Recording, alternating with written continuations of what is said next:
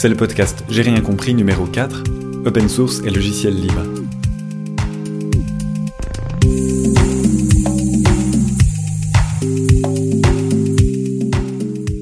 LibreOffice, Firefox, GIMP, c'est une partie minuscule du monde des logiciels libres. Si vous avez un smartphone équipé d'Android, Android c'est une version de Linux.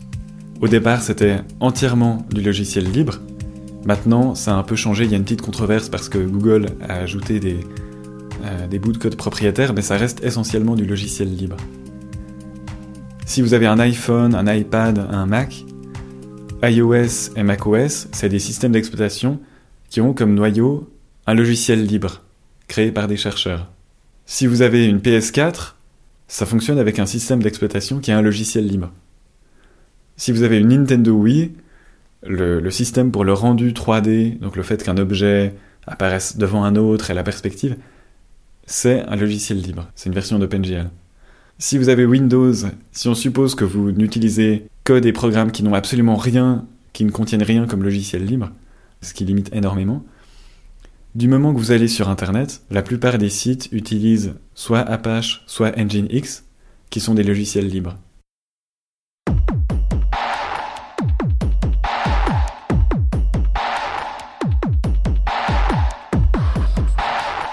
Donc, le logiciel libre, on l'utilise tout le temps de manière directe ou indirecte. Ça peut être euh, des bouts de code inclus dans un programme.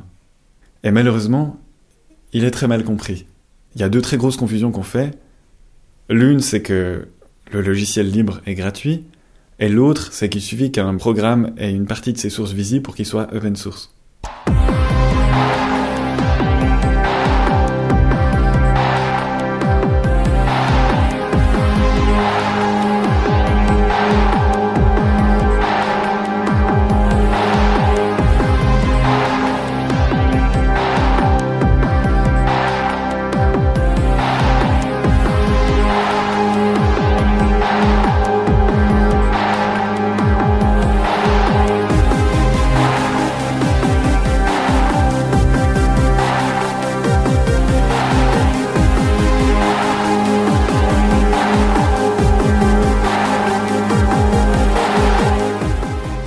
Un logiciel libre, c'est un logiciel qui a une licence qui accorde quatre garanties à ses utilisateurs.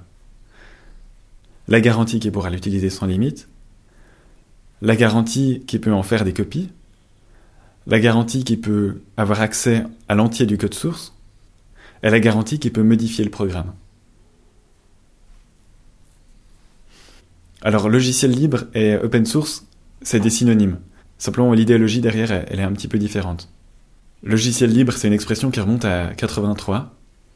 Et open source, le mouvement open source, il a été créé 15 ans plus tard, en 98. C'est un groupe de personnes convaincues par le logiciel libre qui voulaient le, en fait, le marketer euh, différemment. L'idée, c'était d'en faire quelque chose de beaucoup plus intéressant pour les entreprises, de ne plus utiliser le mot free software, parce que logiciel libre, c'est free software en anglais, et c'est ambigu parce que free veut autant dire libre que gratuit. Le problème, c'est que open source, ça prête à confusion aussi. Ça peut faire croire qu'il suffit qu'on ait accès à une partie des sources d'un programme. En réalité, un logiciel euh, open source, au sens de, l'initiative open source, c'est un programme qui devrait garantir le même genre de, liberté qu'un logiciel libre. Alors ils le définissent un peu différemment, mais c'est voilà, c'est synonyme.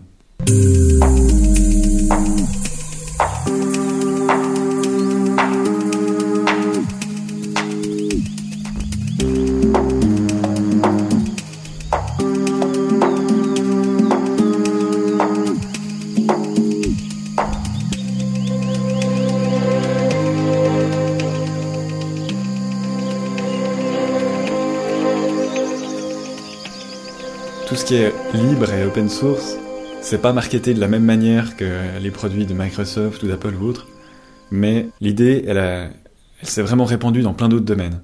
Maintenant, il y a l'open science, l'open data, l'open hardware, qui est un truc hyper bien. C'est le fait de publier les plans d'objets qu'on construit. Ça se fait spécialement euh, dans le domaine de l'impression 3D. Ça permet à, à d'autres gens en fait de reprendre un modèle et de l'améliorer. Il y a aussi et surtout tout ce qui est Creative Commons. Creative Commons, c'est un ensemble de licences qu'on peut utiliser pour des œuvres, pour la musique, pour la vidéo, pour des dessins, pour des contenus de site web. Ce podcast, il est précisément en licence Creative Commons, et toutes les musiques que j'utilise sont en Creative Commons. Je vous encourage à explorer tout ça, il y a, des trucs vraiment cool, des artistes très bons, ça met juste un peu de temps au début parce que voilà, il faut se mettre là-dedans. Mais euh, allez-y, découvrez.